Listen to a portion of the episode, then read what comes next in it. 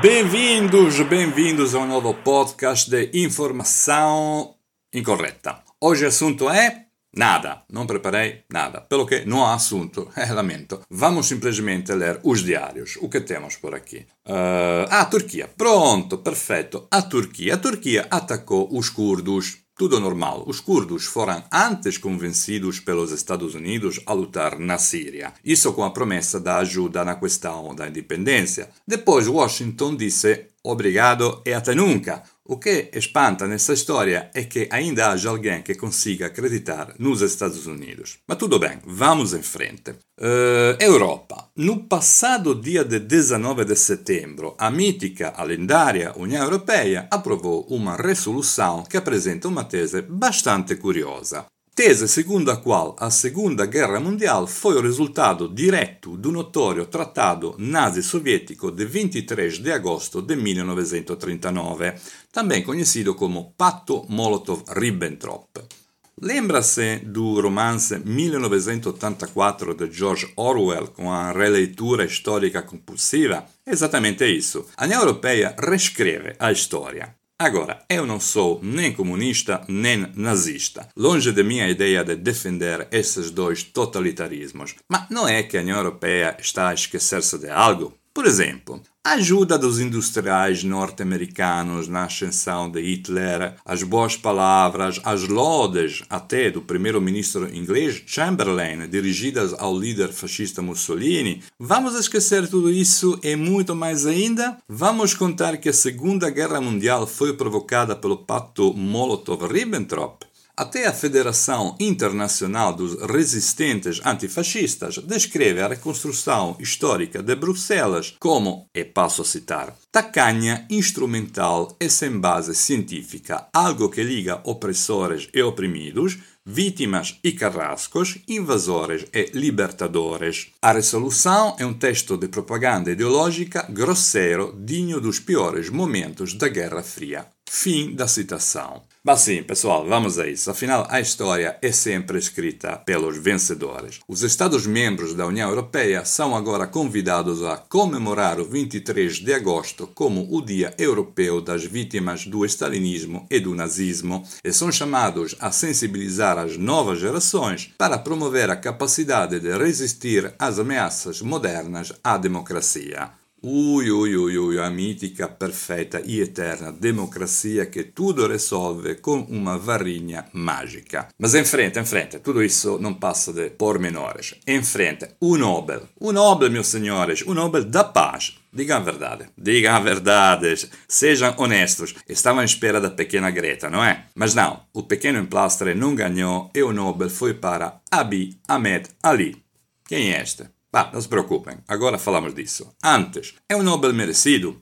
Bom, acho que sim. Abiy conseguiu algo histórico, algo bom. A paz entre Eritreia e Etiópia, dois países que foram empenhados numa guerra sangrenta durante 20 anos. Agora, Abiy é mais do que isso. Abiy é um maníaco privatizador. De fato, privatizou tudo o que era possível privatizar na Etiópia, como televisão, telecomunicações, aviação civil, até abriu a primeira bolsa de títulos da Etiópia. E tudo isso para quê? Tudo isso para pagar a monstruosa dívida externa da Etiópia, algo que deve ter deixado muito felizes os emprestadores de dinheiro internacionais. O que não pode admirar, pois Abiy não é um pobre etíope saído do nada. Foi formado na Universidade Inglesa de Greenwich, obteve um Master em Administração na Universidade do Ohio, Estados Unidos, foi repetidamente premiado pela revista Time, pelo Reino da Arábia Saudita, pelo governo dos Estados Unidos e pelo think tank anglo-sassônico Chatham House.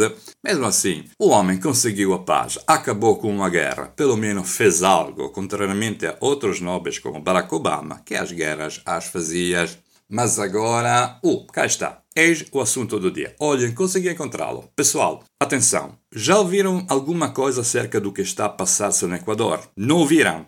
Ai, ai, ai, ai, ai, ai, ai, ai, ai. Equador, o pequeno país da América do Sul atravessado pelo Equador. Já repararam nesta curiosidade? O país é atravessado pelo Equador e tem o nome de Equador. São as coisas estranhas da vida. Mas o que se passa no Equador? Bah, nada de grave. Austeridade, dura repressão por parte do governo de Lenin Moreno, sucessor de Rafael Correa ao comando do país. Fim da Revolução Cidadana, um fim imposto pelo Fundo Monetário Internacional, FMI, e pelas suas práticas neoliberais, mais democráticas. Resultado: motins de protesto explodem tanto em Quito, a capital do país, quanto na cidade de Oaxaca. Como se pronuncia isso? Guayaquil. Ah, obrigado. É esquisito, mas parece que os cidadãos não conseguem apreciar devidamente as receitas de dor e sofrimento que tanta felicidade espalharam pelo mundo fora. Estes miseráveis cidadãos ainda lembram de Rafael Correa, o presidente que nos seus três mandatos entre 2007 e 2016 conseguiu reduzir a taxa de pobreza do Equador de 37% para 22,5%. Como conseguiu isso? Conseguiu ao ceder os direitos da extração de petróleo já não aos Estados Unidos como antes, mas à China mais generosa ou menos ladras, pontos de vista. Tudo isso conseguiu aumentar o produto interior bruto, o nosso PIB, dinheiro para o sistema de saúde, o sistema de educação, a manutenção de um empreendimento privado e cooperativo. Mas, mas, quando os preços do petróleo caem, eis que começa a crise econômica, o que tem muitas semelhanças com o que se passou na Venezuela. Então, eis que aparece Lenin Moreno, o novo presidente com o seu novo modelo, retirado direitinho, direitinho do manual do FMI. Um autêntico massacre social, juntamente com a renovada submissão aos Estados Unidos. E com o FMI e os Estados Unidos chegam os empréstimos internacionais. Agora, chamá-los de empréstimos é um eufemismo, pois sabemos que o dinheiro emprestado, entre aspas, é carregado de altos juros que enriquecem quem empresta e empobrecem quem recebe. Mas, meus senhores, essas são as regras do jogo neoliberal democrático. Todos jogam, todos conseguem divertir-se. Os equadorenhos, não.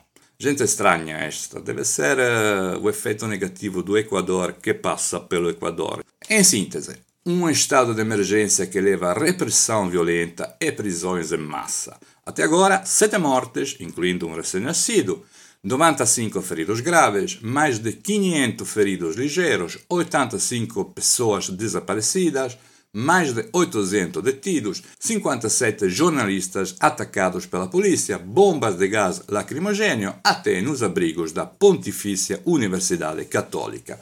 E tudo isso, repare, num país tranquilo onde nunca tinha havido uma repressão tão violenta. Mas afinal, o que querem os equadorenhos? Ora bem, querem, ouçam com atenção, querem que o Fundo Monetário Internacional saia do Equador. Ouviram bem? Estes terroristas querem subverter a ordem internacional, a ordem democrática. Enquanto isso, o Tribunal Constitucional validou o estado de emergência imposto pelo presidente Moreno. E o mesmo presidente acusa o seu antecessor, Rafael Correa, de estar por trás das agitações que, passo a citar, desestabilizam o governo e a ordem democrática a ordem democrática. Ao ouvir esta expressão, qualquer ser humano deveria fazer-se o sinal da cruz e agradecer por ter nascido numa época tão feliz onde o FMI pode ignorar a vontade popular, que lembramos é filha do irracional, e enriquecer, mas democraticamente, os melhores fundos de investimento que a nossa espécie alguma vez conseguiu criar. Leo, já ouviste isso? Exatamente. Esta é evolução, esta é democracia. Mas não, os equadorenhos não percebem, exaltam-se. Imaginem, até obrigam o presidente Lenin, cujo nome já é uma garantia, a mudar a sede do governo da capital Quito para a cidade de Huawei. Como era se chama? Selvagens, meus senhores, este não passa de selvagens. E bem fazem os principais órgãos de comunicação internacional a ignorar o que se passa no pequeno, revoltoso e revoltante Equador. Olha, até fiquei com arrepios. Vamos acabar com este podcast. Sério, já não aguento.